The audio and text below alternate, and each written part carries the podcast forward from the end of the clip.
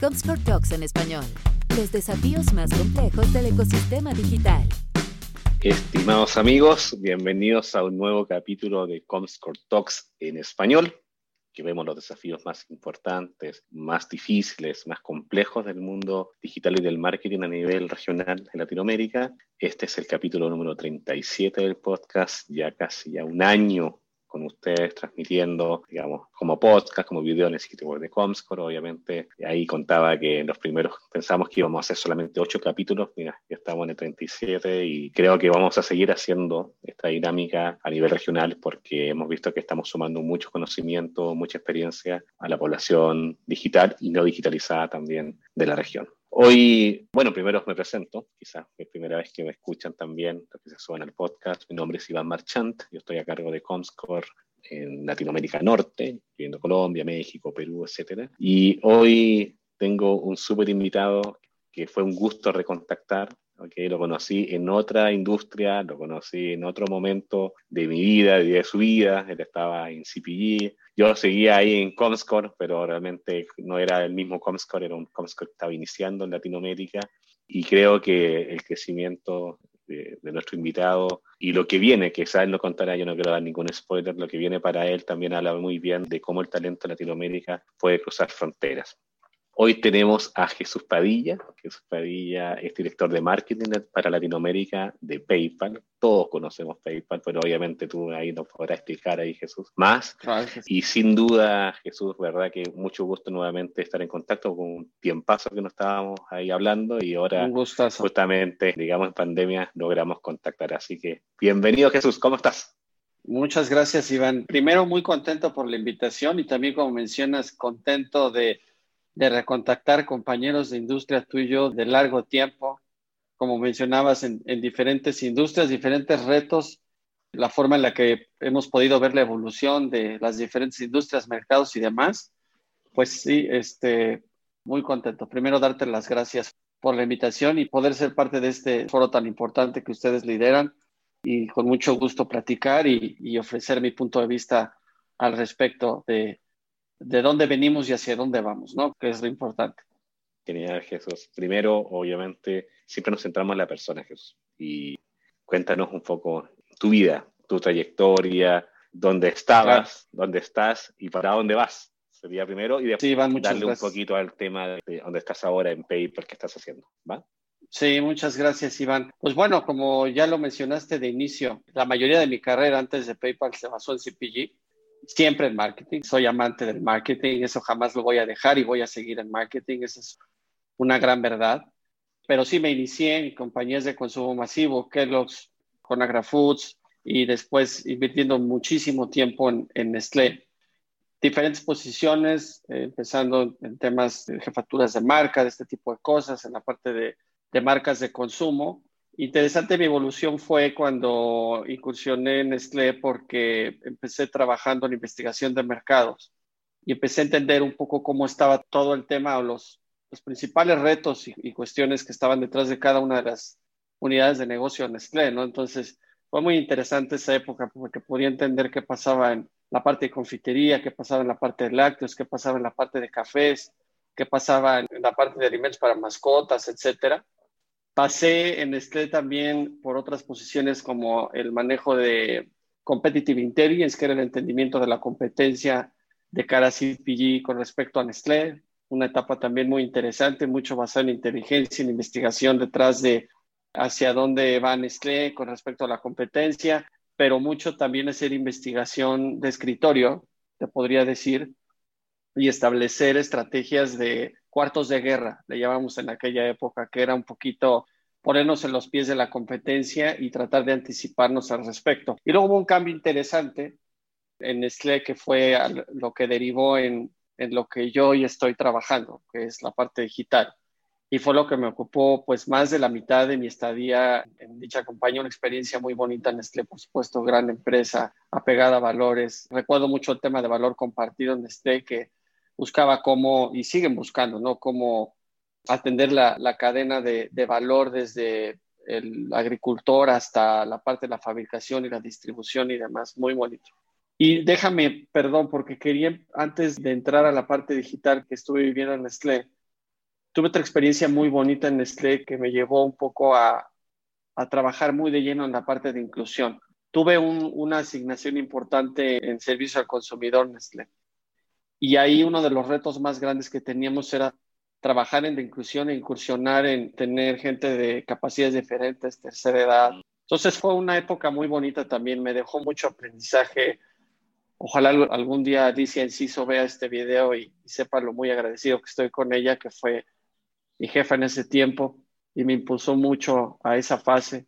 Ahora está como CMO en, Estados Unidos. Pero fue muy bonito, una época muy bonita. Me dejó muchos aprendizajes como ser humano, no solamente como experiencia profesional. Pero bueno, luego vino la asignación a la parte digital y empezar desde cero. Era cuando Twitter empezaba, cuando Facebook era solo conocido como algo por ahí que estaba, pero nada como lo es hoy.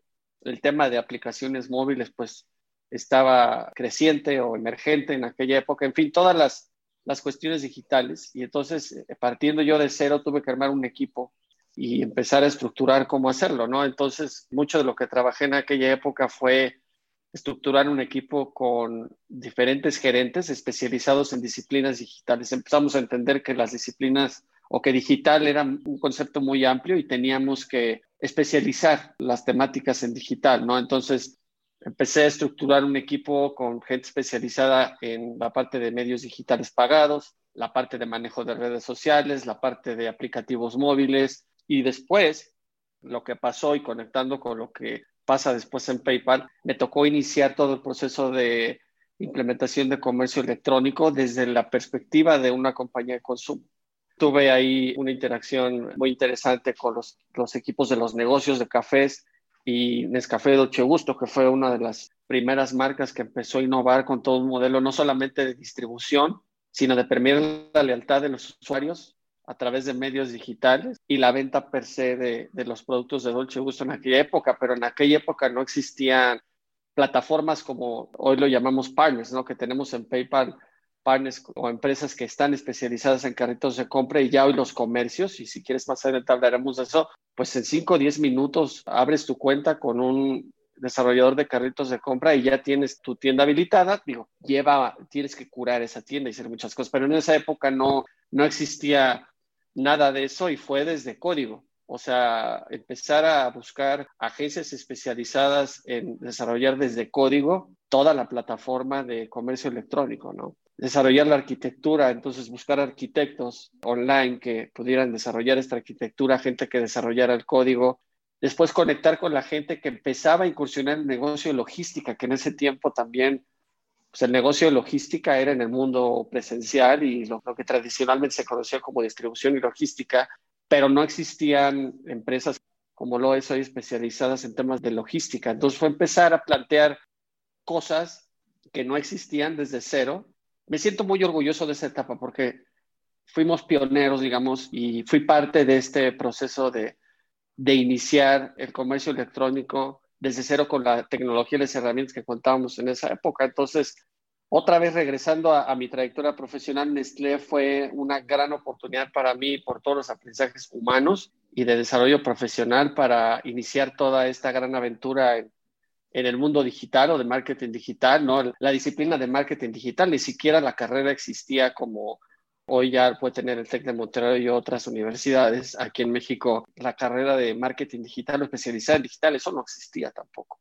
Entonces, de ahí inicia mi incursión en comercio electrónico, muchos retos detrás, porque como tú sabes, el negocio de consumo masivo y si me preguntaras cuáles fueron tus grandes retos en aquella época, pues principalmente fue la evangelización, porque nosotros eh, creamos un área enfocada 100% en digital y en hacer creciente el uso de tecnología digital en una compañía de consumo masivo y era trabajar mucho de la mano con los responsables de las marcas para hacerles ver el potencial que podrían tener las herramientas digitales en sus diferentes disciplinas y hacer uso y ventaja de eso. Desde medios pagados digitales y cómo es el mix entre eso contra los medios tradicionales pagados, el tema de la incursión en aplicativos móviles, cómo se tenía que empezar a medir absolutamente todo. El tema de lo que llamamos clásicamente en inglés de KPIs, pues fue otro reto. Y luego cómo conectas la atribución de la utilización de plataformas digitales en una compañía de consumo es otra. Entonces, en esa época también otro término que empezó a emerger, que hoy es a lo que nos dedicamos y vamos a poder platicar en esta conversación, es performance marketing, ¿no? O sea, performance marketing no estaba consolidado ni tampoco considerado como una disciplina desde aquella época y pues también fue empezar a pensar cómo diseñar modelos de atribución que en una compañía de consumo es muy complejo. Es muy complejo porque está 100% enfocado en campañas o en la utilización de canales tradicionales que van más a televisión, radio, este tipo de cosas, ¿no? O espectaculares y demás. A la hora que yo empiezo a, especializarme mucho más en todas las disciplinas digitales, pues surge la oportunidad con PayPal, que he agradecido mucho y que aquí seguimos. Y una de las, de, como oportunidades, decirte, pues buscaron a alguien que tuviera cierta comprensión de lo que es branding como tal, que gracias a mi experiencia en CPG pude haber tenido ciertas nociones con respecto a branding, pero también este enfoque digital. Y fue una de las necesidades primordiales que PayPal enfrentaba hacia el año 2014, que ya te hablo de más de siete años, cinco meses, que cuento los años y meses de mi estadía en PayPal, y cómo hacer esta mezcla de, mundos, ¿no? En donde buscar posicionar a una marca que está emergiendo para efectos de pagos en comercio electrónico desde aquella época, con cierta exposición de branding, pero hacerle, dar a conocerle a las personas, a los consumidores, a los comercios, que pueden sacar ventaja de esta herramienta, que la pueden medir y empezar a trabajar con eso. Entonces, hacer esa mezcla de dos mundos y empezar a trabajar muy duro desde aquella época en performance marketing, ahora sí al 100%, que es lo que nos ha llevado justo a, medir modelos de atribución, a trabajar en mucho mantenimiento correctivo durante campañas, que es lo que ya hacemos hoy y demás. Entonces, bueno, mi historia va por ahí, Iván. Eh, empecé llevando México hacia 2014, y hacia 2018 eh, empieza a haber ciertas reestructuraciones para consolidar Latinoamérica. Empecé también incorporándome con el equipo de Brasil y ahora ya también con eh, el resto de Latinoamérica. Muchas veces cuando hablamos de Latinoamérica, y tú, Iván, me podrás decir, pues lo vemos como un todo, ¿no? Como un cúmulo de países que puede haber ciertas similitudes, pero sí quiero recalcar que también hay muchísimas diferencias y retos muy específicos de todos los países que van desde las regulaciones específicas que nos podemos enfrentar como mercadólogos, marqueteros, gente del equipo comercial, gente de los equipos de desarrollo, gente de los equipos de producto, de los equipos de compliance, etcétera, que hay que enfrentar por mercado y también los hábitos de consumidores también son distintos. Entonces, a mí me parece que estamos en un universo que se llama Latinoamérica, pero que es al mismo tiempo un multiverso, con muchas peculiaridades, muchos aspectos, y ese es parte del reto que tenemos hoy también en PayPal de atender todas y cada una de las necesidades de los comercios y consumidores en la región, a nivel consolidado LATAM, pero a nivel también este, localizado en, los países, ¿no? tienes una experiencia que es maravillosa, amigo, porque primera cosa, hay mucha gente enfocada a branding puro, que es maravilloso ese mundo. Hay mucha gente que se dedica mucho a research, que también yo amo ese mundo, research, data, analítica. Y también tienes el mundo de los últimos años en e-commerce, ¿no? ayudando a impulsar e-commerce en la región, una herramienta que todos conocemos. Entonces sí te hace una persona bastante completa a nivel y digamos un recurso creo que bastante escaso, así que primera cosa, felicitaciones. Ya veremos lo que me contaste un poco hacia futuro, pero primero vamos a tratar de desmonizar un poco esa experiencia porque como te digo, tu perfil es, es bien especial. Conocimiento del consumidor, que quizás, bueno, me contaste bastante ahora y lo que te conocía en lo que hiciste sí. en, Nestlé, en ese mundo, ¿cómo te ayudó a tu carrera? ¿Cómo el reconocimiento de una empresa que sí, yo sé que invierte mucho en inteligencia, como digamos Nestlé u otras que haya estado también ahí? ¿Cómo influye en los resultados de una persona que trabaja en marketing y para la empresa el conocimiento del consumidor? ¿Qué puedes recomendar a la gente? ¿Qué aprendiste ahí? Sí, Iván, aprecio mucho la pregunta, excelente pregunta. Me parece que lo es todo. O sea, respuesta corta, me parece que lo es todo, porque precisamente para a los ojos de un mercadólogo y debido a que nos dedicamos a generar demanda, o sea, esa es nuestra misión, es generar demanda de productos y servicios. Como mercadólogo, lo más importante es conocer al consumidor. Usamos un término también al interior de Pepper que se llama Customer Champion, que es, mm. tenemos que conocer todas las problemáticas, los puntos de coyuntura, las necesidades muy en específico. La investigación es una herramienta clave para eso. Y cuando pasé por mi experiencia en Nestlé en el conocimiento del consumidor, tuve retos muy interesantes, muy bonitos, porque nos asignaron grupos específicos de grupos de consumidores. Yo mm. estuve en esa época responsable del segmento de amas de casa, recuerdo muy bien.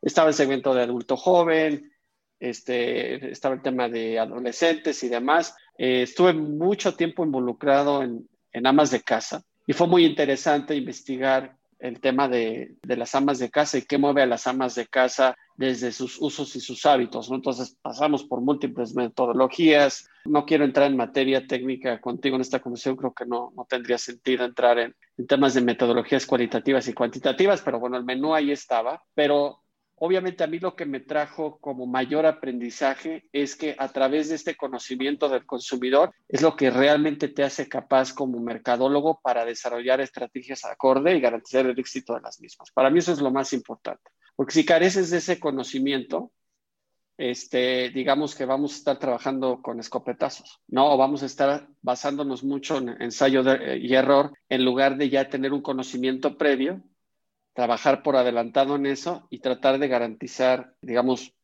con mira láser esas estrategias y que nos funcionen. Entonces, la investigación siempre va a ser necesaria, pero también te quiero decir, se requiere sensibilidad. No todo es investigación.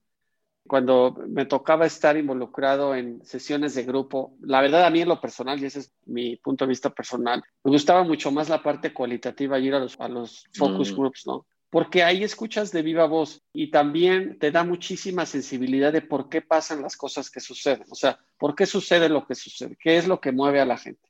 Cuando entras en un estudio cuantitativo, lo mides, ¿no? Y mides el impacto que podría tener algún estímulo, pero cuando es cualitativo te da mucha sensibilidad. Y eso es muy importante. O sea, si alguien me pregunta ahorita una recomendación, es meterse muchísimo en la parte cualitativa. Digo, no descuidemos cuantitativo, pero la parte cualitativa es muy importante porque es lo que te da, ¿cómo decirte?, horas de vuelo en la sensibilidad del consumidor y el entender razones, usos, hábitos y demás. Y lo interesante es que en estas sesiones, pues tú puedes optimizar en tiempo real lo que quieres preguntar o lo que quieres resolver. Entonces las conversaciones van evolucionando como la que estamos teniendo tú y yo ahorita, pero tú puedes tener cierta influencia en esa conversación a través del moderador y empezar a ahondar en temas que no necesariamente habías visto del inicio de estas sesiones. Entonces es un esquema muy interesante. Soy pro focus groups, o sea, creo que eso, y en cualquier industria, no solamente en la que estoy involucrado en, en Nestlé, pero bueno, al final, cerrando con lo que me dejó muchísimo aprendizaje, sensibilidad y cómo aproximarte al consumidor para entender qué le duele, qué no le duele. Muchas veces también cuando ofreces un producto, no necesariamente está buscando el producto. O sea, no puede, con el consumidor no puede ser tan frontal. Te da mucha sensibilidad y lo que te estaba diciendo en el sentido de tomarlo mucho en cuenta para los mercadólogos es esa parte, la parte cualitativa y, y no dejarla a un lado. Sí, mucha gente como que no lo toma tan cuenta. Yo también me encanta la opción de que el cliente hable, porque los estudios que son quanti, muchas veces ya nos vamos en las variables, numérico, shares y todo el tema, pero entender el sentimiento, la pasión, el enojo, el involucramiento va mucho más allá de solamente los números. Así que súper de acuerdo contigo, Jesús. Y ahora, ¿cómo lo amarras esto con conocimiento del consumidor digital? Porque como tú mismo decías, partiste quizás ahí con Nestlé y viendo un consumidor digital donde ni siquiera habían un montón de cosas que hoy día tenemos. No existía TikTok, no existía apenas un Facebook, alguna cosa ah, rara. Imagínate del mundo que venimos, los que tenemos ahí un poco más de tiempo de ruedo, hasta que somos ahora. generación X. Por eso, yo soy late X, imagínate. Así que imagínate que cómo eso, cómo lo viste evolucionar a este consumidor y ahora desde el punto de vista de para este consumidor digital? ¿Qué has aprendido más, especialmente mirando también lo que ves en México o este consumidor digital en México y en el resto de la región? Sí, interesante también la pregunta, Iván. A ver, en el caso del consumidor y cómo lo, lo hemos venido aplicando en PayPal y también te, te quiero compartir mi punto de vista personal. Una de las ventajas, y y esto cuando fue la transición que yo estaba en este, luego ya pasando a PayPal, ¿no? Una de las ventajas en donde puedes unir estos dos grandes mundos, que es la parte cualitativa y cuantitativa, es cuando puedes operar en una compañía que su DNA es digital. O sea, estamos hablando de transacciones a través de las ventas de comercio electrónico. Entonces, es el universo en el que se mueve PayPal y otras compañías también se mueven en el universo tecnológico y te permite, a diferencia de lo que te comentaba en, Slack, puede ser una combinación cualitativa y cuantitativa. Muchas veces lo que vemos hoy, lo que cómo investigamos al consumidor en sus comportamientos es que puedes establecer hipótesis y conclusiones a partir de los propios datos. Que es muy interesante porque cuando estás en un mundo CPG a lo mejor puedes tener ciertos datos, pero no tienes el cúmulo de datos que puedes tener en un ambiente tecnológico como es el que nosotros tenemos en PayPal y hay muchos ejemplos de otras empresas que también están envueltas en un ambiente tecnológico. Entonces, muchos de los retos y esto te lo digo a título personal, para poder entender al consumidor, es la interpretación de los datos. Esa es la primera. La segunda no solo es interpretarlos, sino conectar las diferentes fuentes de información, las diferentes fuentes de datos y buscar conectar los puntos. Para mí ese es el reto más grande de todos, porque tienes múltiples fuentes de información y la información siempre te va a ganar. Ese es un hecho. La información te gana. O sea, llega un momento en que tienes tanta información y tantos datos que si no tienes el, digamos, la capacidad, el criterio de poder seleccionar los que tú crees que puedan ser útiles para establecer una conclusión en particular, te va a ganar. Entonces, analizar la información de tal manera de hacer, y lo menciono en inglés, cherry picking, ¿no? ¿Cuáles son los que hay que tomar y luego conectarlos para establecer una conclusión en particular? Entonces, de ahí te puedo dar varios ejemplos en donde los datos se pueden traducir en aprendizaje sobre el consumidor. Cuando empiezas a ver un incremental en transacciones en una vertical en específico o empiezas a ver un incremental en transacciones en un, llamamos checkout o en un gateway de pagos específico con un comercio en particular o empiezas a ver datos que te están dando a entender una tendencia de mayor consumo en aplicativos móviles que en soluciones web o empiezas a ver que los comercios empiezan cada vez más y más a utilizar soluciones pagos uno a uno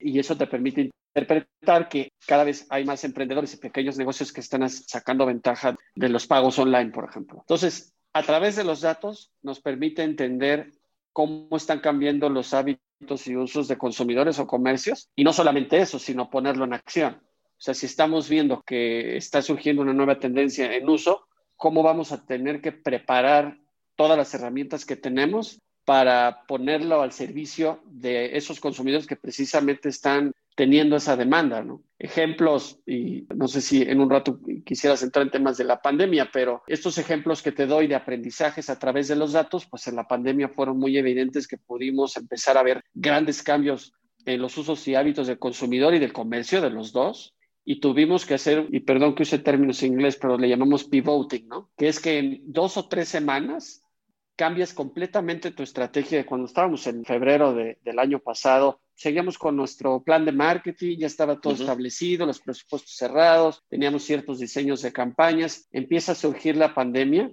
y cómo el tema de la interpretación de los datos, conocimiento del consumidor, la interpretación de las tendencias, más los efectos macro, como es la pandemia, que están afectando todo el mundo, incluyendo Latinoamérica, cómo reaccionar de la manera más rápida posible. Entonces, tienes que ser muy selectivo en los datos que debes de tomar, las acciones que vas a hacer acorde a esos datos, ponerlos al servicio de tus clientes y tus consumidores y echarlo a andar casi inmediatamente.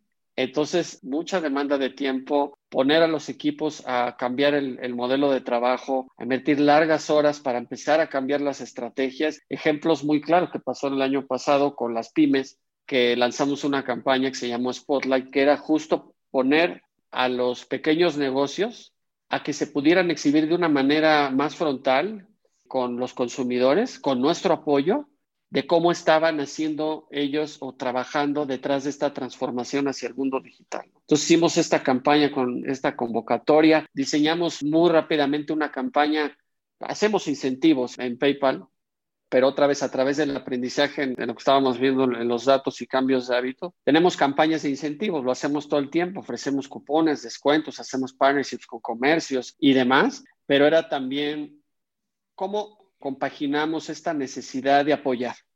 Cómo PayPal se vuelve un vehículo que más allá de solo poner al servicio a nuestros clientes y los consumidores nuestras herramientas, que las están empezando a demandar mucho más que antes, cómo también puedes ayudar, ¿no? Entonces hubo un par de campañas que hicimos donde podías utilizar cupones no solamente para comprar, sino para donar a ciertas beneficencias que teníamos dentro de nuestro grupo de PayPal Gifts y que empezamos a, a ponerlo en el frente, ¿no? Entonces empezamos a combinar ese tipo de cosas y te comento todos estos ejemplos como parte de lo que, de, la metodología que utilizamos para efectos de entender al consumidor.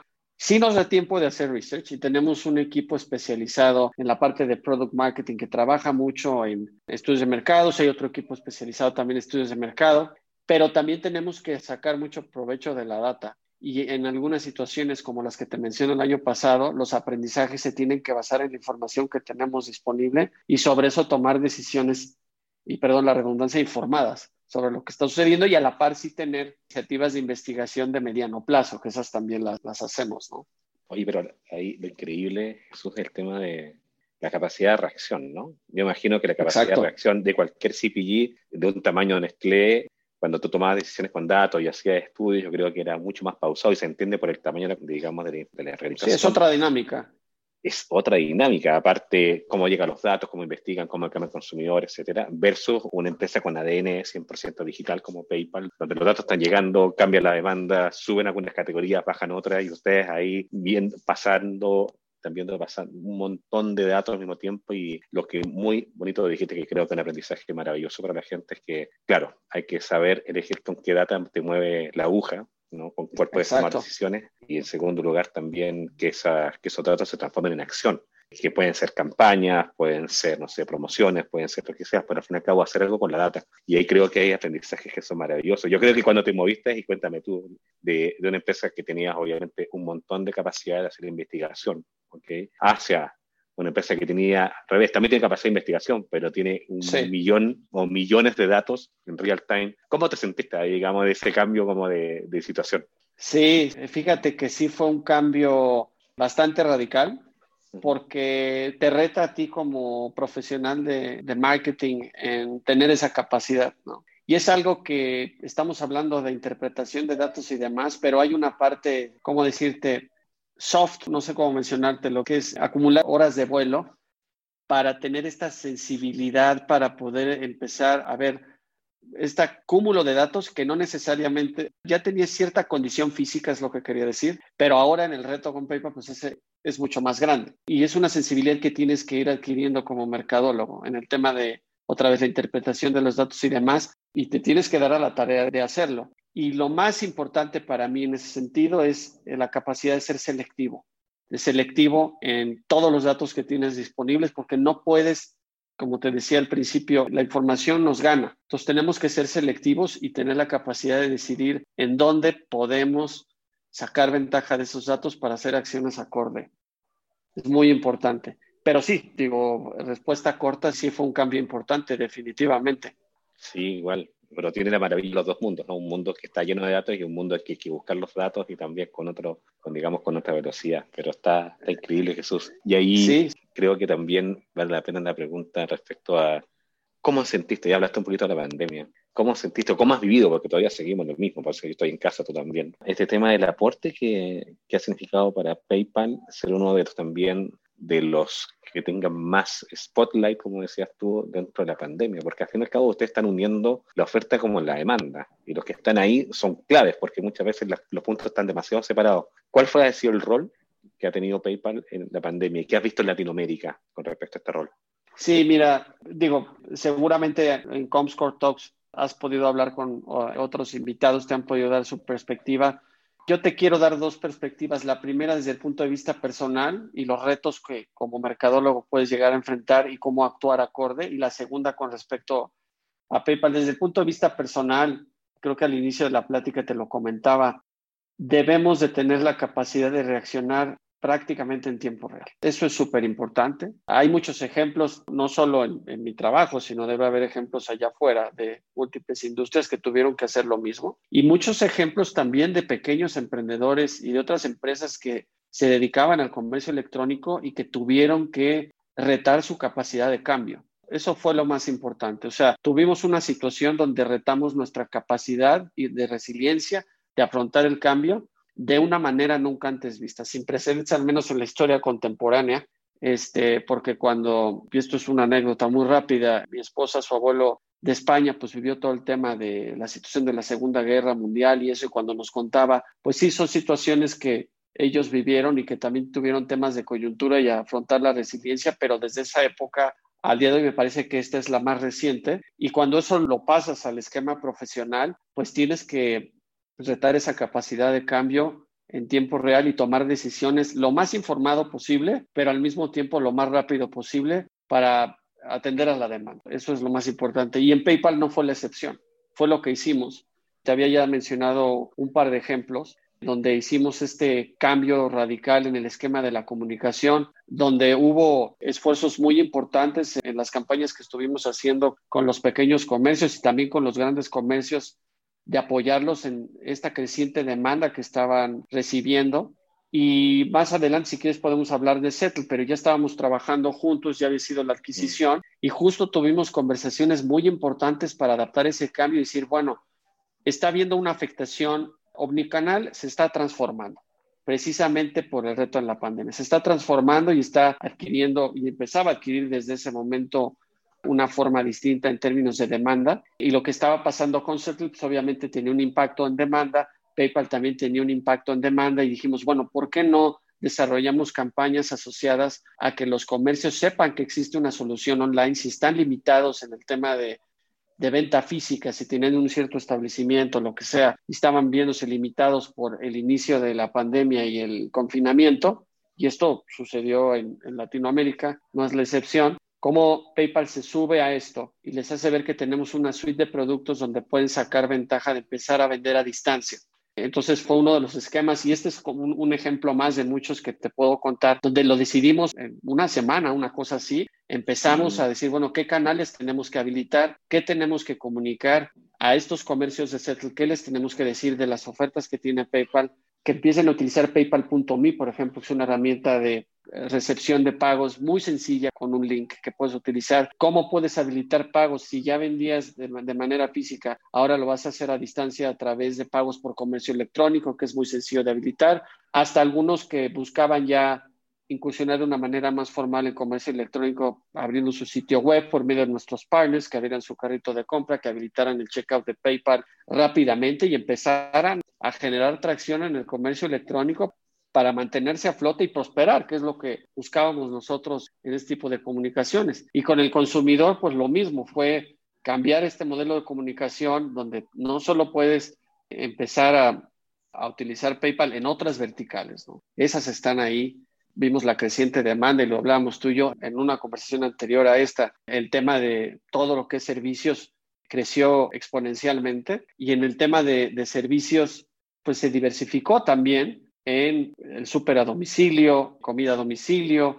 El tema de, movilidad se transformó en lugar de usar el para que tú pidas el taxi con la aplicación, ahora lo que pides es la comida o que alguien te haga un, envío por medio de, del transporte, pero que tú no te subas en ese transporte. Entonces, cambios de hábito también. Entonces empezamos a hacer campañas o comunicando a la gente, no solo si estaba utilizando uno o dos comercios, oye, estos también los puedes utilizar en adición a los que ya estás utilizando. Mucha comunicación enfocada, ampliar el espectro al consumidor de todo lo que podría utilizar en el comercio electrónico para sacar ventaja desafortunadamente del confinamiento en el que se veían involucrados, ¿no? Y otra vez, a través de la interpretación de los datos y el cambio de tendencias, pues empezamos a ver que había una necesidad imperante de este tipo de servicios que te menciono, de atención a domicilio, ¿no? Por razones obvias, se, se escucha muy obvio y muchas industrias lo podrán expresar de la misma manera, pero habilitar eso y tener la capacidad de reacción para que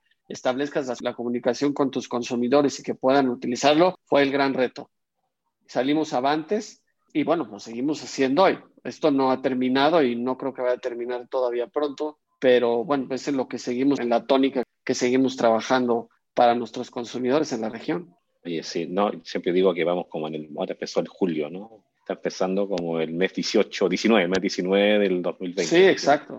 Oye, y desde el punto de vista con los datos que tú estás manejando y has visto, yo creo que has visto categorías en la pandemia, quizás distintos los países, tú me contarás si México igual que Brasil o similar, porque sabemos que estamos en el mismo continente, pero, pero tenemos nuestras cosas distintas, como tú decías al principio. ¿Qué categorías viste explotar y ahora quizás con el tema de apertura en algunos países como en México en los últimos meses han caído? ¿Qué has aprendido, digamos, de cómo se han movido las categorías en pandemia?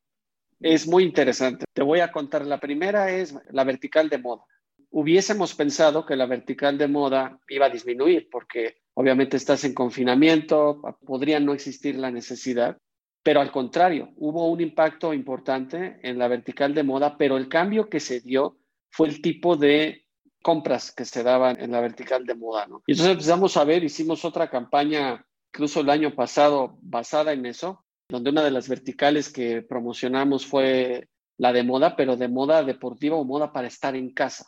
Entonces, hubo un cambio muy importante, siguió creciendo la vertical de moda, nosotros lo vimos reflejado ahí, pero lo que cambió fue el tipo de accesorios o el tipo de ropa que la gente compraba. La gente, y sigue hoy sucediendo, ¿no? La gente buscó estar mucho más cómoda en casa, hacer llevadera la pandemia y el confinamiento, y se dio un cambio muy importante y se incrementó la demanda de moda. Segundo, servicios, ya te lo había adelantado, todo el tema de distribución de comida a domicilio, un impacto importantísimo. Cambió el hábito, digamos, mucha gente que no consideraba ese servicio ahora lo, lo, consideró con la pandemia y lo que te puedo decir es que eso no va a disminuir, sí se va a estabilizar, pero mucha gente, digamos que al principio se vio forzada al hacer la utilización de este tipo de servicios por las circunstancias, pero ahora sabiendo que digamos, más en México que en Brasil, porque Brasil sigue en condiciones más complejas que en México en la pandemia, la gente va a continuar utilizándolos, porque lo que estamos viendo con el tema de servicios, específicamente en domicilio, es que sí tuvo un crecimiento importante, exponencial el año pasado, y digamos que ahorita está en una fase de estabilización, pero no está disminuyendo. No está disminuyendo. ¿Y qué quiere decir esto? Que mucha gente lo utilizó por primera vez y de ahí apreció el modelo de, de servicio con la utilización de PayPal y lo ha seguido utilizando. Perdón que entre en otro término en inglés, pero el nivel de stickiness o de apego de la utilización de, nuestro producto ha estado prevaleciendo y es lo que vamos a seguir viendo con esta vertical. Abarrotes, lo que te mencionaba todo el tema de, de pedir el súper a domicilio, muy importante. Si me permites una yo lo vivía en casa, ya lo hacíamos, pero de manera esporádica. Y ahora pues tenías que incluso hacer tu lista de compras desde la aplicación, ¿no? Recibir el súper, alejarte un poco del repartidor, tomar las precauciones. Había cierto desconocimiento de, del tema del virus y entonces tenías que limpiar todo el proceso. Se empezó a generar incluso mucho contenido, no solo de cómo hacer para pedir el súper a domicilio, sino cómo tratar el súper a domicilio una vez que lo recibes, ¿no? Todas las precauciones que tienes que tomar. Entonces se empezó a generar y hoy existe, y hoy hay más conocimiento y las precauciones que uno debe de tomar con eso en particular no son tan necesarias como creíamos, pero existía toda esta tendencia de, tomar estas precauciones, toda una, digamos, línea de, de consejos que yo empecé a investigar y que decía, bueno, qué está pasando, qué está diciendo la gente, cuál es información científica, incluso lo vimos crecer mucho. El tema de retail, te diría, prevaleció. Y tan es así que, bueno, lo vimos en el hot sale del año pasado, que tuvo un impacto impresionante y eso prevaleció en el crecimiento. Te diría que eso continúa en electrónicos y todo esto continúa. Y también la gente empezó a, desde el año pasado con la pandemia, a tener, y lo vemos también este año con el hot sale de este año, mucha sensibilidad en el tema del ahorro, del ahorro y cuidar el gasto. O sea, estamos en tiempos de incertidumbre, necesito eh, como consumidor, como usuario, tomar ciertas precauciones al respecto. Reto a la gente, a todos, a ti y a mí supongo también, en reconfigurar tu presupuesto personal y de casa y a millones de personas lo mismo. ¿Y cómo se refleja eso a través de los datos que te comento en el inicio de la conversación? El uso de meses sin intereses, por ejemplo. Vemos una demanda creciente del uso de meses sin intereses si utilizaba seis, ahora me voy a nueve, me puedo ir a doce. Empezar a planear mi gasto acorde y los meses sin intereses sigue siendo una buena herramienta y lo vimos en México con eso, ¿no?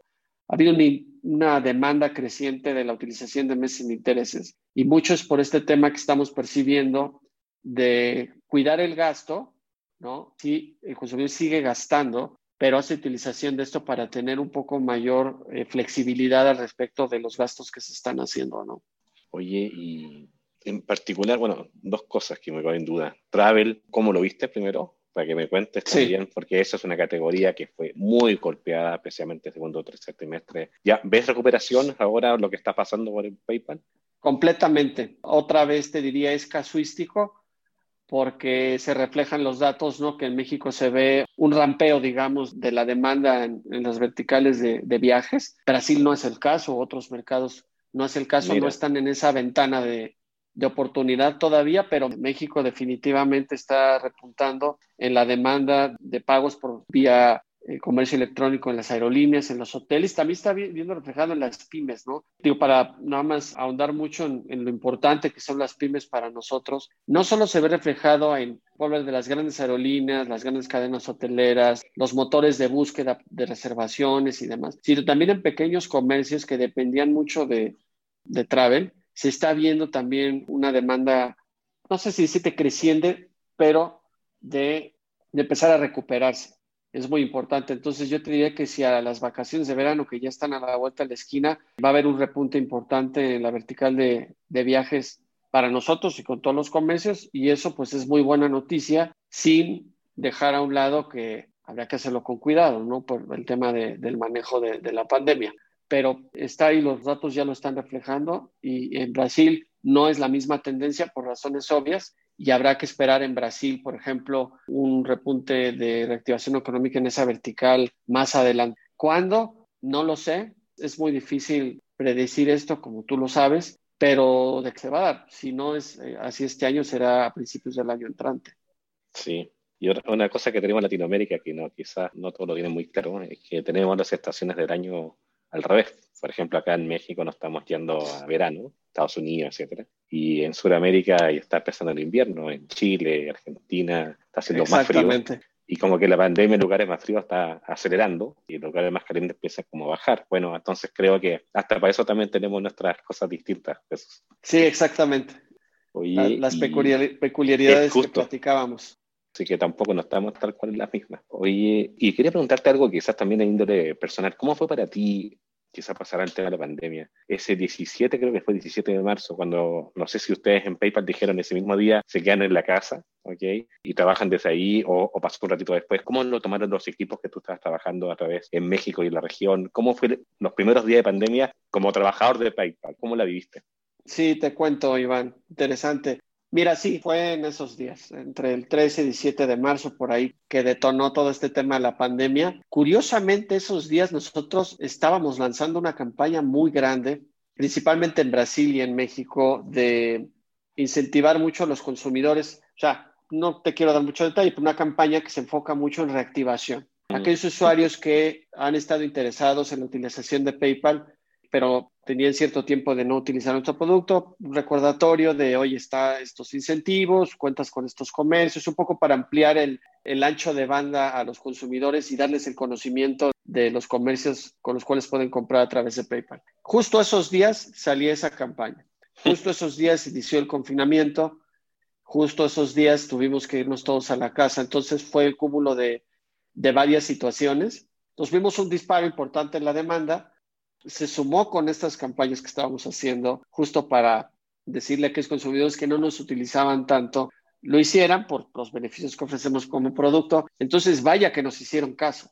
Fue una muy buena coincidencia porque lanzamos la campaña en esa semana y se disparó impresionante la demanda en transacciones y en, en la utilización desde esos días, ¿no? Marzo del año pasado. Digo, mayo fue el más alto en términos de usuarios activos adquiridos o nuevos adquiridos, nuevos activos, pero marzo fue un, disparo impresionante, exponencial que se dio por esa situación. Del lado del equipo y de lo que me comentabas más hacia el nivel de forma de trabajar, pues fue hacer este, todos a la casa, a conectarnos. PayPal es una compañía que previo a la pandemia siempre ha tenido una cultura de flexibilidad, de flexibilidad en el sentido de el home office ya existía, ya había mucha disponibilidad de eso. Yo ya hacía home office los viernes, por ejemplo. Mi equipo también, algunos los miércoles, había cierta flexibilidad dependiendo de, del país o de las necesidades de cada quien. Y yo fui promotor desde antes de la pandemia de la flexibilidad en la oficina. Entonces, al principio, ¿cómo decirte esto a, título personal en los equipos? Pues bueno, estamos en la casa, seguimos trabajando, todo muy bien, pero lo que sí empezó a suceder es que se sumó el tema de hacer eh, reaccionar a tiempo, movernos a una velocidad mucho más rápida en reaccionar por todo lo que ya hemos platicado en esta conversación y eso demandó más horas. Demandó más horas de trabajo y horas de trabajo en casa. Entonces, y luego estás trabajando en un esquema donde tienes el reto de la zona horaria, teniendo llamadas con equipos de Brasil, pero también equipos de Singapur, que trabajamos mucho con el hub de Singapur por la parte de los mercados donde centralizamos marketing para mercados crecientes, con Estados Unidos obviamente, algunas agencias con las que trabajamos desde Australia. Imagínate, entonces sí fue un tema donde tuvimos jornadas de 8 de la mañana a 9, 10 de la noche, de lunes a jueves. Ya los viernes ya es sábado en, en Asia, entonces nos permitió ahí tener un, un, break, ¿no? Pero fue muy pesado al inicio. Este, yo te puedo decir que el gran aprendizaje y algo muy bueno es que los equipos han sido, fueron resilientes. O sea, entendimos la necesidad de la urgencia y mucho también lo que hemos trabajado como empresa, hemos buscado el balance de vida entre el trabajo y vida personal. Y obviamente ese fue un reto importante para nosotros desde que inició la pandemia como compañía y muchas compañías, no solo PayPal, han trabajado arduamente en, un balance de vida porque se nos movió todo el esquema de trabajo, ¿no? Ya no hay tráfico, ya no sales a la calle, no sales a comer con compañeros de trabajo, o sea, la parte social se ve limitada y estás más horas de trabajo sentados así como tú y yo ahorita. Entonces ahí Hicimos varios programas internos y hemos trabajado mucho en programas internos, muchas recomendaciones. Por ejemplo, yo soy un sponsor interno para dar recomendaciones y tips de cómo manejar el home office y qué recomendaciones hay que hacer desde temas de ergonomía, que hay que tenerlos muy claros, ¿no? Se ha trabajado mucho en eso, el tema de ergonomía en casa, muy importante. El tema de hacer ejercicio en la casa, lo comunicamos internamente. Y yo he dado ciertas recomendaciones a mi equipo y a otros equipos yo como embajador interno de cómo reconfigurar tu agenda en estos tiempos. Es lo más importante. Siempre necesitamos un espacio de vida personal cualquier día de la semana.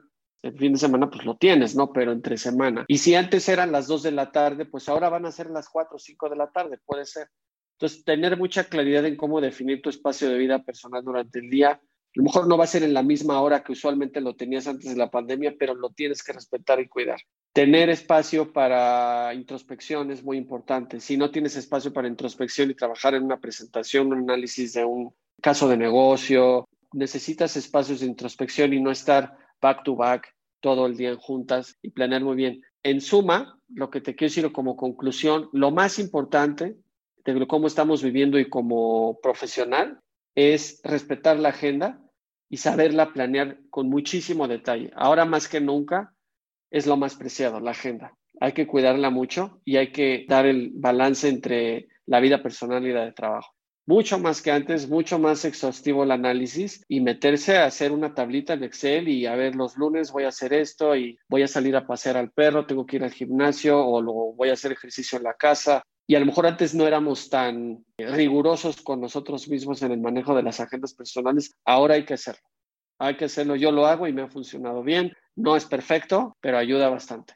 Súper de acuerdo. También antes teníamos tres reuniones en un día cuando había que moverse y ahora uno puede tener siete, ocho, pero sí hay una delgada línea, ¿no? Una delgada línea entre la vida personal sí, y el tiempo y, profesional. Así que bueno, hay que tener cuidado con eso y que, que bueno que tú seas un promotor de eso dentro de tu organización. Oye Jesús, todos conocemos PayPal y sí, me voy a compartir algunos números, pero espero que tú me digas números porque no, quiero meter la pata. Pero para que la gente entienda el nivel, lo que están viviendo ustedes a nivel de consumidores, de clientes que ustedes tienen en la región, transacciones que están llevando, ¿nos puedes compartir un poco de números para darle un poquito de sentido a la gente que nos está escuchando? Sí, claro, Iván. Mira, primero, 2020 fue el, y lo hemos venido adelantando en la conversación, pero fue el año con mayor crecimiento histórico dentro de PayPal. Algunas cifras que, que te puedo compartir. Sumamos a nivel global 72.7 millones de nuevas cuentas activas netas. O sea, eso es total, eh, a nivel total mundial, ¿no? Eso representó casi el 100% de crecimiento. es muy grande, 95% de crecimiento, y eso en volumen de pagos son 936 mil millones de dólares. Representó en todo el 2020 31%. Entonces, una cifra importante. Mayo del año pasado fue el año pico, el mes pico, discúlpame, donde tuvimos este incremental de demanda en, nuevas cuentas activas y en, en, volumen de transacciones, pero eso no significa que después de mayo haya seguido la tendencia, pero mayo sí marcó un pico, ¿no? Cerramos con 392 millones de cuentas activas. Estamos ya cerca de 400 millones de, de cuentas activas, 21% crecimiento año contra año. Añadimos 14.5 millones de nuevas cuentas activas y 1.4 millones de comercios a nivel mundial. De esas cuentas, digo, mucho se concentra en Estados Unidos con el 44%, pero eso no, no exime Latinoamérica, ¿no? Son datos muy importantes y justo para darle color a esta conversación de, del tamaño del impacto ¿no? que tuvimos en la pandemia, que es muy importante. Latinoamérica no es la excepción con estos datos y de lo que te puedo compartir, pues ya sumamos 15 millones de usuarios activos en, en toda la región hasta ahora, sumado a todo el fenómeno que pasó en 2020, con crecimiento sostenido en, en usuarios activos que, que, seguimos viendo mes contra mes, ¿no? Otra vez, la tendencia, teníamos una tendencia de crecimiento antes del 17 de marzo y a partir del 18 de marzo del año pasado la tendencia de crecimiento es completamente distinta y sostenida en el tiempo.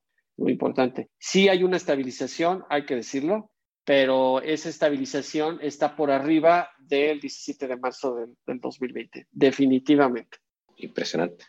Es que ahí te das cuenta lo importante que son. Bueno, siempre he dicho en los podcasts que digital es un excelente espejo de lo que pasa en la, en la vida de cada uno, ¿no? Cómo tuvimos que mirar, mirar con los hijos, por ejemplo, al e-learning, a las compras digitales que tú decías para la despensa, a, mismo e-commerce, ¿no? donde ustedes son un player que son súper importantes y, y, lo que ustedes facilitan. O sea, da gusto, digamos, ahí te digo con mucho gusto trabajar en, en digital y ver que sea un facilitador, una válvula de escape hacia la crisis, porque ustedes al fin y al cabo, al unir la oferta con la demanda, también facilitan los negocios. Los negocios que tú decías con las campañas que estaban pasando mal y encontraron nuevos clientes, nuevas formas de salir de la crisis y tener, seguir teniendo soluciones. Y hemos visto un montón de, de gente que, que, ha pasado por el podcast justamente por Comsort Talks, de, de cómo sí. su granito de arena al, a esta válvula de escape. Y ustedes, obviamente, como un medio de pago importantísimo, de hecho yo utilizo y a veces, muchas veces uno intenta pagar directamente con la tarjeta y no funciona, pero usa PayPal y sí funciona.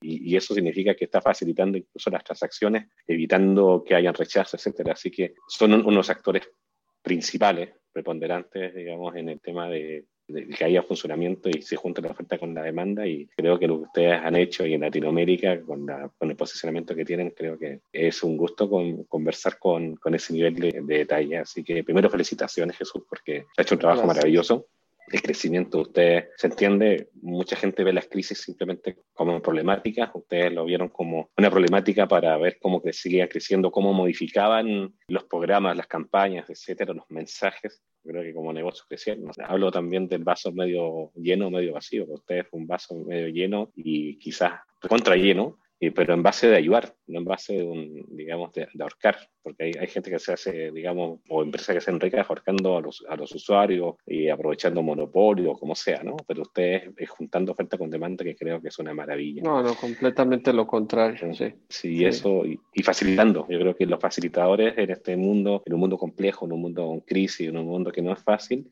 claro, tienen una, un check, una palomita, ¿no? Oye Jesús, y tú tienes, hablamos de, del tema de tu experiencia y, y, creo que vas a ser un súper ejemplo para muchos chicos que incluso universidades, que nos siguen también el podcast, que quizás te van a ver también ahí como un, como un ejemplo. ¿Qué les puedes recomendar desde tu punto de vista de cómo mantenerse al día? Porque estamos en, en un mundo digital que es así cambia, corre, etcétera. ¿Cómo te informas? ¿Cómo estudias? ¿Cómo te pones al día para no estar atrasado, etcétera? ¿Qué, qué hace Jesús? Sí, gracias. Hago mucho la analogía a nivel interno en, en el tema médico, ¿no?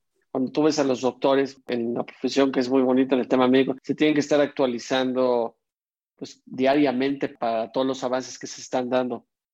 Hago esa analogía hacia el tema de los expertos en, marketing y enfocados en la industria de tecnología. Esto es completamente cambiante. Yo no estudié una carrera basada en lo que hoy hago. estudié una carrera que me dio ciertas bases y punto, se acabó, pero esto es como el ejercicio, también es otra analogía que te puedo hacer. Es como hacer ejercicio y es, eso se tiene que ser diario y hacer el músculo necesario para estar al día, tener la condición como profesional para afrontar los diferentes retos profesionales que se avecinan. Es lo más importante. ¿Y qué hago yo? Pues dos cosas. La primera es al interior de la empresa y obviamente estar trabajando en todo lo que implican datos, en las implicaciones de todos los datos que manejamos y cómo eso le vamos a sacar provecho para establecer estrategias de marketing. Eso es muy importante.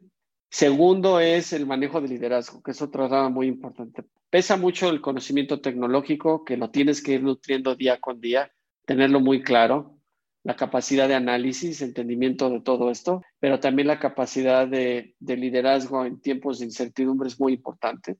Yo trabajo mucho con, con mis equipos y si esto le sirve a la audiencia para dar ciertos consejos, el liderazgo tiene que ser situacional.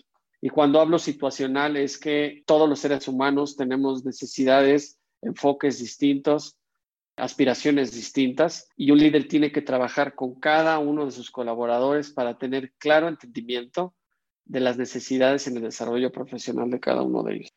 No puedes tener una vara igual para todos, tienes que tener un tratamiento de liderazgo diferente dependiendo del estilo de trabajo de cada uno de tus colaboradores e irlos acompañando en su desarrollo profesional. Y en la pandemia fue un reto todavía más importante porque no solo es el acompañamiento profesional, sino el acompañamiento en un mundo donde hay incertidumbre, donde tienes que apoyarlos en otros temas que pueden ser personales, ¿no? Que se están eh, gestando por la propia pandemia y que tienes que dar todo ese apoyo. Entonces, en resumen, hacia el interior es actualizarse diariamente, hacer ejercicio con eso, como cuando nos levantamos en las mañanas o en las noches a hacer ejercicio, hay que hacer lo mismo, actualizarse en todas las tendencias, también hacia afuera, hacia el interior, todos los datos que haya que tener nuevos, nuevos productos, nuevos desarrollos, cambios en el comportamiento de consumidores y comercios que se tenga que utilizar, múltiples fuentes como Comscore, como eMarketer y otras fuentes para tener claridad de qué, qué está pasando en lo macro y conectar otra vez todos los puntos. ¿Qué está pasando en la economía de los mercados? ¿Qué está pasando en el tema de la industria tecnológica, en el medio de, de, pagos por Internet? Si esa es la industria que se quisiera especializar, pero hay muchas. Algo que también quisiera recalcar aquí es,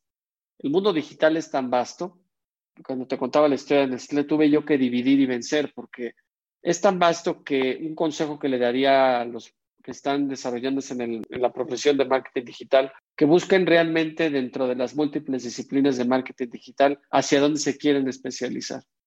Tengo el caso de mi hijo que se está especializando en, gaming, ¿no? En, developers para gaming, ¿no? No tiene nada que ver en la industria que yo estoy, pero al final es un tema de digital y desarrollo de, de juegos eh, mobile, ¿no? Entonces, hay muchas disciplinas en el mundo digital, ya el mundo digital es ubicuo y alguien que hable de marketing digital está bien, pero debe tener claro dentro del mundo de marketing digital hacia dónde se quiere especializar. Hay betas comerciales dentro del mundo digital, hay betas de logística dentro del mundo digital, hay betas de pagos en el mundo digital, hay betas de gaming, hay betas de entretenimiento, hay betas de muchísimas cosas y eso es algo que deberían de hacer una introspección, analizarlo y ver qué es lo que más les apasiona dentro de este tema digital y especializarse mucho en eso, ¿no? Como sucede en otras profesiones, hay que especializarse o subespecializarse, porque si no, no se tiene el mismo alcance, sería mi consejo. Tres cosas súper importantes, Jesús. Uno, el tema de, de estar preparado, ejercitarse mentalmente, también como el cuerpo igual, pero también para lo que quiere uno lograr.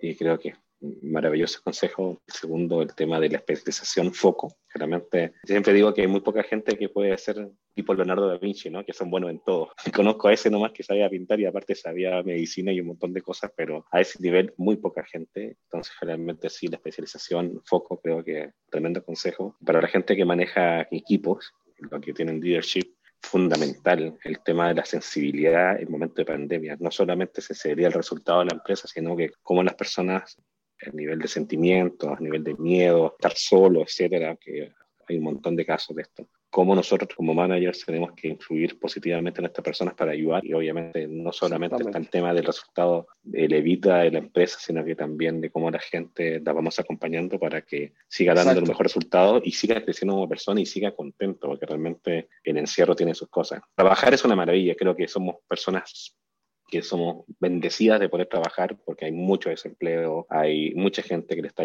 costando mucho llevar el pan, digamos, el día a día a su, a su casa. Pero así todo, igual hay gente que incluso trabajando tiene problemáticas ahí por el encierro, crisis, etcétera. Así que bueno, esa sensibilidad del manager creo que es un tema importante que compartiste. Sí, fundamental, te diría, Iván, fundamental. Oye, Jesús, bueno, ya hemos hablado más de una hora, y, pero de todas maneras siempre preguntamos ¿Qué, se viene para Jesús los próximos 12 meses? ¿Qué te tiene así como taseado, contento? ¿Qué proyecto se viene para ti, PayPal, que creo que puede ser relevante que nos compartas? Sí, mira, te, diría que lo más importante, y eso inició desde este año, parte de 2020 finales, pero lanzamos una solución que le llamamos PayPal Commerce Platform o PPCP, que es la abreviación.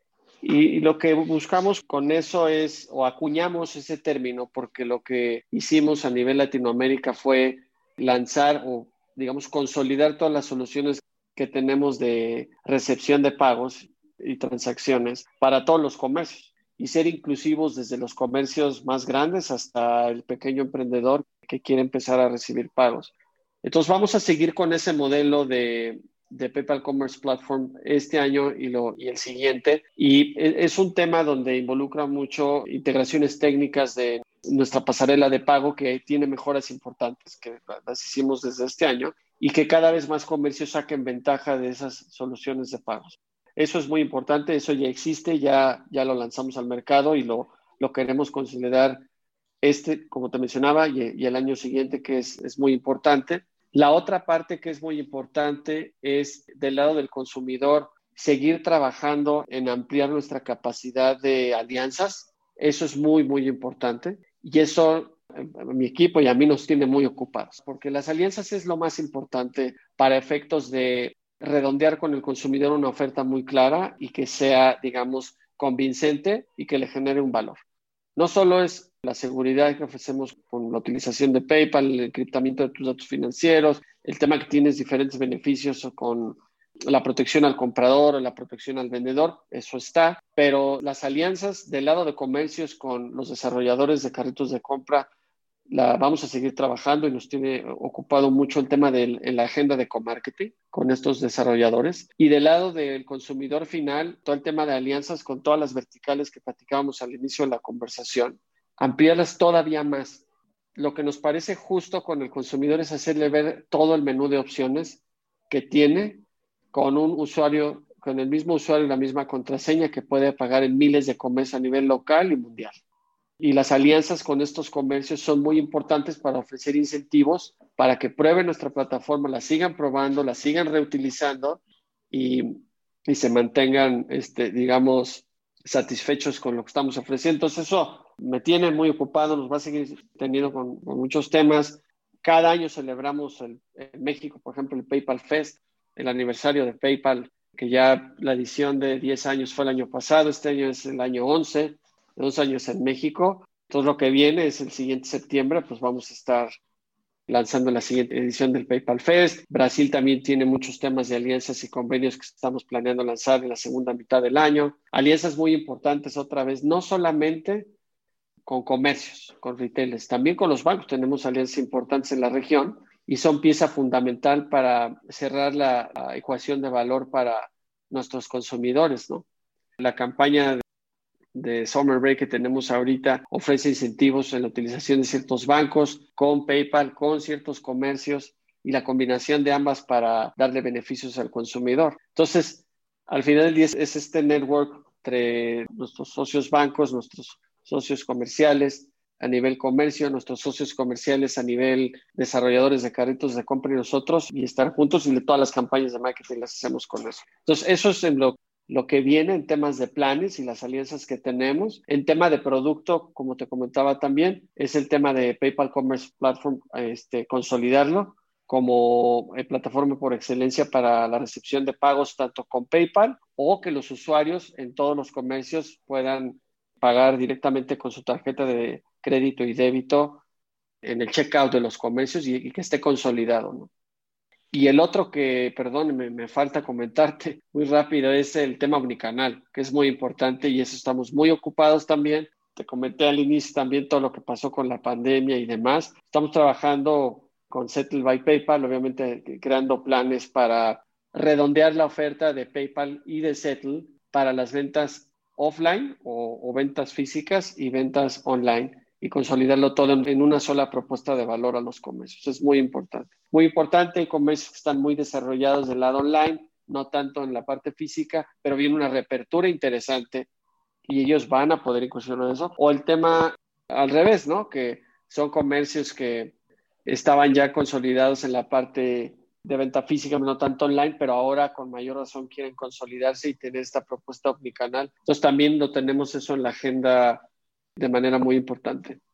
Está increíble porque el nivel de datos que van a tener de la misma gente comprando en tienda física y de tienda digital también va a ser una maravilla para los que nos gusta medir. Se acaba de anunciar en Estados Unidos, no sé si vieron las noticias hace un par de días, Settle ya en Estados Unidos también, no solamente está en la TAM y en Europa, ahora también ya va a estar disponible en Estados Unidos. Un lanzamiento importante que tuvimos cobertura ahí de prensa también. Imagínate. sí. y, ahí lo que creo, bueno, tú has sido bien humilde, ¿no? Porque no me quisiste contar de, de que como profesional mexicano que se te invitó ahí a, a, trabajar allá a Estados Unidos, porque también a mí me da mucho orgullo que el talento de Latinoamérica se considere para ese tema, así que primero, bueno, cuéntalo tú. Sí, no, digo, eh, seguiremos representando con mucho orgullo Latinoamérica. Inicio mi, plan de carrera y estaremos trabajando lo propio desde la casa matriz en San José, en California, representando a toda la región con mucho orgullo, mucho entusiasmo, mucha pasión. Y pues sí, eso es lo, lo que viene pronto y pues a darle para adelante, con mucha ilusión y mucha pasión, por supuesto. No, por lo más que merecido. Por los años que te conozco y como estás manejando las cosas, con la experiencia distinta que tiene research, marketing, branding, performance, e-commerce, bueno, un súper profesional. De verdad que súper gusto hablar contigo, Jesús. De verdad que gracias por el espacio. Gracias por el equipo de PayPal también que lo hizo posible con el equipo nuestro de Comscore Marketing. Y de verdad que súper conversa, súper buena la conversa, súper bueno los aprendizajes. Gracias, eh, Iván muy humano, muy desde el punto de vista de, de, cómo uno va creciendo, muy buenos consejos para gente que incluso está partiendo, gente que ya incluso tiene equipo. Así que creo que primero felicitarte también. Insisto, súper orgulloso de cualquier persona que me dice que cuenta que sus cargos están moviéndose a roles internacionales, yéndose a casa matriz, porque implica que en Latinoamérica se pueden hacer las cosas bien. Así que, bueno, llevamos un montón de rato hablando, podemos seguir hablando un montón, pero bueno, te invito a quizás ahí tu reflexión final para que cortemos, ¿te parece? Sí, Iván, muchas gracias. Primero, digo, agradecerte y aprecio tus palabras, pero yo quiero decir lo mismo de ti. Tenemos ya mucho tiempo conociéndonos y también reconozco tu gran profesionalismo y siempre te he visto en ti al, gran gurú de la TAM, el que, el que sabe y que mucho nos, nos apoyó desde aquellos tiempos a entender hacia dónde van los temas de la industria, ¿no? Entonces, también yo quería reconocerte a ti todo el trabajo que has hecho todos estos años y toda la carrera que has tenido presentando en Comscore como un gran profesional y conocimiento a profundidad del tema digital y de Latinoamérica. Entonces, también extenderte una felicitación a ti Segundo, agradecer el, foro y que haya sido invitado aquí también. Muchísimas gracias por eso. Y ya el último, como un mensaje de cierre, te diría a título personal, siempre hay que buscar encontrar nuestra pasión de las cosas. Yo la encontré con el trabajo que hago, con todo el entusiasmo y la pasión. Lo que sea que hagan los demás profesionales, encuentren su pasión y déjense llevar. Por eso es lo más importante. Mientras exista eso, lo demás es lo de menos. ¿no? Ese sería mi primer mensaje. Segundo, el tema que te mencionaba de la agenda personal y de trabajo en tiempos de incertidumbre que vivimos ahora, mucho trabajo detrás de eso, el tema de liderazgo importante en estos tiempos, cambiar esa perspectiva en el tema de liderazgo, manejarlo muy situacional. Y a nivel industria, pues digo, también lo platicamos. Mi reflexión de cierre es, si estamos en medio de una revolución, nos adelantamos cinco años, te diría fácil en Latinoamérica y más en Latinoamérica fue más incluso más evidente por el tema de que estaba había una subpenetración del comercio electrónico y se aceleró cinco años. Mi reflexión en ese sentido es, aprovechemos el momento todos. Creo que es una gran oportunidad, no solamente y hablándote a título de negocio, porque ese no es el caso, sino de apoyar y ayudar a las personas a través de lo que podemos ofrecer como compañía, que eso es lo más importante y generar un impacto para que tengamos un mejor mañana. Y creo que en PayPal lo estamos haciendo a través de las plataformas que ofrecemos y conectando a la gente que lo necesita, a los comercios que lo necesitan para prosperar, que es súper importante. Entonces, muy importante eso y, y, yo entusiasmado de formar parte de la historia. Gracias, Iván. Jesús, primero de nuevo, gracias por el tiempo bueno, estuvimos acá en este capítulo, de verdad que es súper interesante, también siempre ilumina y siempre también creo que es bueno para todos tener esa visión humana, no solamente de la caja registradora, sino que también de cómo se apoya la gente que está con uno, sí, cómo se apoya la misión de la empresa para, para unir puntos, para generar, digamos, nuevas oportunidades, etcétera. Así que Jesús, de nuevo, muchas gracias por tu tiempo. Creo que fue una super conversación y sé que a todos le va a servir. Y estimados, bueno, este fue el último capítulo de, no, no mío, ¿ah? por si acaso, sino del último capítulo que se está grabando en Comscore Talks y yo creo que vendrán muchos más chicos atentos. Siempre, siempre estamos buscando nuevas personas que nos den su mensaje, su comunicación, sus intereses, su visión, tal y como lo hicimos hoy día con Jesús, y seguiremos aprendiendo de la mano y saliendo de la crisis, porque realmente lo que buscamos todos es seguir abriendo oportunidades. Gracias PayPal, gracias Jesús, y bueno, saludos a todos. Muchas gracias Iván. Que estén muy bien. Suerte, gracias. Nuevamente, gracias, un abrazo. Comscore Talks en español. Los desafíos más complejos del ecosistema digital.